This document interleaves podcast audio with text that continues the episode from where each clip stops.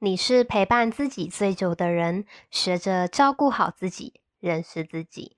每个人都该成为自己最好的知己。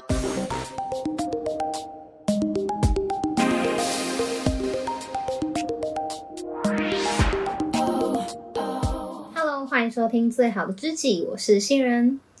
没想到三级警戒已经满两个月了，你是不是已经追剧追到没剧可以看了呢？有一个好消息呢，是 Netflix 上面已经可以收看《鬼灭之刃：无限列车篇》啦。先说这一集呢会爆雷，所以呢还没有看的人斟酌一下，你要不要继续听？那我觉得整部片的特效呢都非常的厉害，看起来非常的过瘾。但是呢，就剧情的细节上呢，可能稍微有一点单薄。不过呢，我们今天没有要聊剧情，我们今天要聊呢信念这件事。信念呢，也是贯穿这一部剧的核心。这一次主角们呢，要和柱合作去出任务，因为呢，在一部移动的列车上呢，已经有好几十人失踪了。这一次呢，他们的主要敌人呢，就是十二鬼月的下弦之一魇梦。魇梦呢，是以入侵人类的梦境之后呢，就会去破坏他的精神核心，借此呢将这个人给摧毁。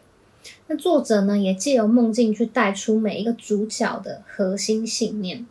那信寿郎啊，就是这一次的主角，他们一家呢世世代代都是担任着鬼杀队的炎柱，所以他从小就长得比别人还要强壮。这时候啊，他的妈妈就跟他说：“你知道为什么你天生就比其他人还要强壮吗？那是因为你要去保护比你更弱小的人。”那后来呢，他母亲就病逝了，而他也带着这样子的信念呢，不断的成长，并且呢，成为了柱，自始守卫那些比他更弱小的人。那就在炭治郎和伊之助啊，经历了千辛万苦，终于把眼梦打败之后呢，我才在想说，诶杏寿郎好像还没有发挥到诶，结果结果上弦之山猗窝座呢就出现了。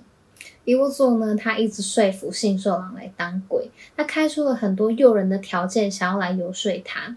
其中他说了很多次呢，他就跟他说：“如果你来当鬼啊，就不会死的，而且呢，你可以一直永远的修炼下去。”但是信寿郎却很坚定的说。正因为会衰老和死亡啊，人类才显得可爱和尊贵。不论你开出怎样的条件呢，我都不可能去当鬼。我们两个的价值观天差地远。所以呢，即便杏寿郎知道自己可能打不过猗窝座，他还是拼了命去战斗。他坚定的呢，用他的生命去守护了比他还要弱小的人。作者呢，并没有给一个美好的结局，而是让杏寿郎壮烈的牺牲了。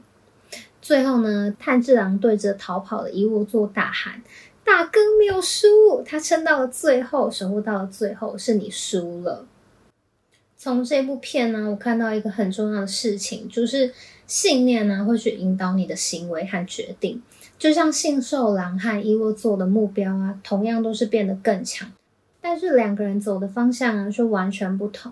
也正是因为信念呢，才能够让信受郎在战斗的最后阶段，即便是瞎了左眼、肋骨全断，还能够坚定的向伊沃座发动攻击，坚决的要砍下他的脖子。一个人的核心信念呢，会驱使他走向更接近目标的方向，也会做出呢更符合那个方向的决定。信念会带给你勇气，因为你知道自己要往哪里去。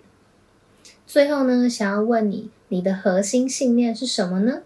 欢迎你留言或是到 IG 告诉我。如果还没有找到的话呢，也没关系，我们还有时间慢慢的找寻。好啦，今天的分享就到这里。如果你喜欢这期节目的话呢，欢迎分享给喜欢《鬼灭之刃》的朋友，订阅节目，五星刷起来，或者是利用资讯栏里的连结赞助我的内容。想看文稿的话呢，可以到方格子上面搜寻最好的知己，或是到 IG 和我最及时的互动。那我们就下周见喽，拜拜。